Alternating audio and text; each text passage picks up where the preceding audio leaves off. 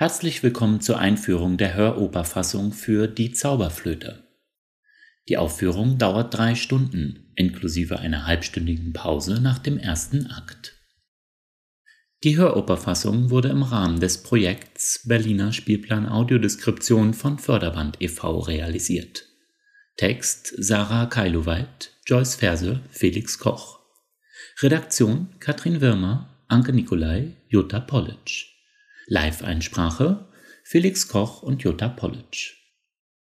Für die Zauberflöte ist die Bühne der Deutschen Oper Berlin mit dunklen Holzdielen ausgelegt. Sie ist 27 Meter breit, 18 Meter tief und 8 Meter hoch.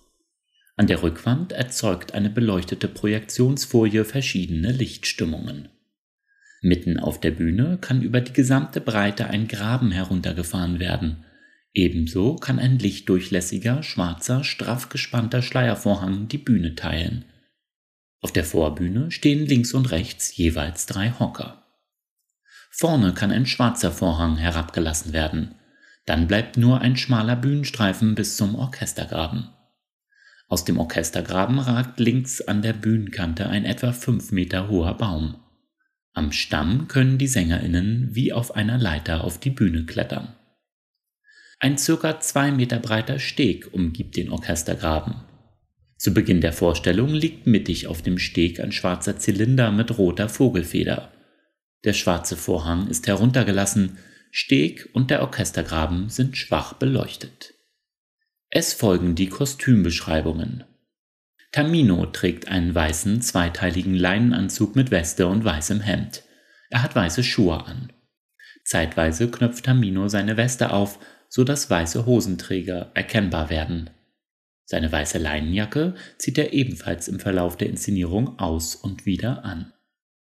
Pamina trägt ein weißes, langärmliches Kleid, das bis über ihre Knie fällt.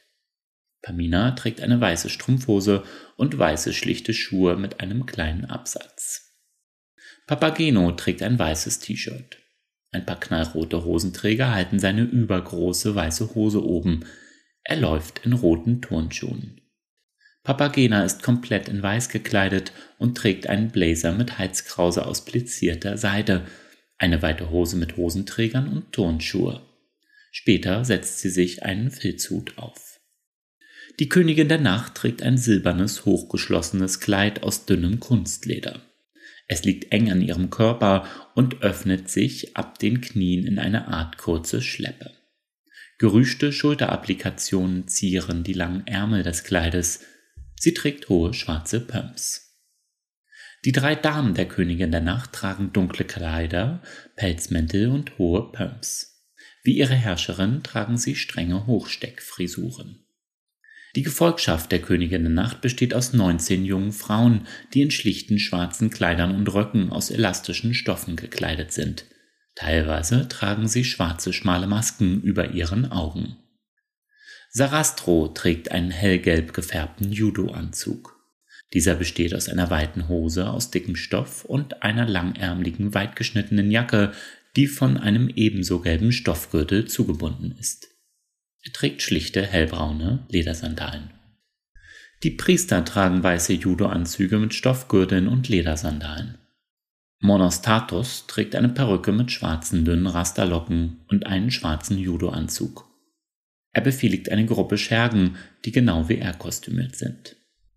Die drei Jungen sind zwischen acht und zwölf Jahren alt. Ihre Kostüme sind identisch. Sie alle tragen weiße kurze Hosen, T-Shirts, Schläppchen und angeschnallte Flügel mit weißen Federn. Der Chor erscheint in gedeckten Farben. Etwa 50 Männer, Frauen und Kinder tragen im ersten Akt schlichte hellbraune Trenchcoats und Mäntel. Darunter unauffällige Anzüge und Kleider. Viele tragen einfache Hüte. Im zweiten Akt tragen sie weiße Judoanzüge und Baumwolltücher auf dem Kopf. Der Chor tritt stets als Masse auf, die einzelnen Mitglieder sind nicht voneinander zu unterscheiden. Das war die Einführung für die Zauberflöte. Wir freuen uns, Sie zu einer der Aufführungen mit Live-Audiodeskription in der Deutschen Oper Berlin begrüßen zu dürfen.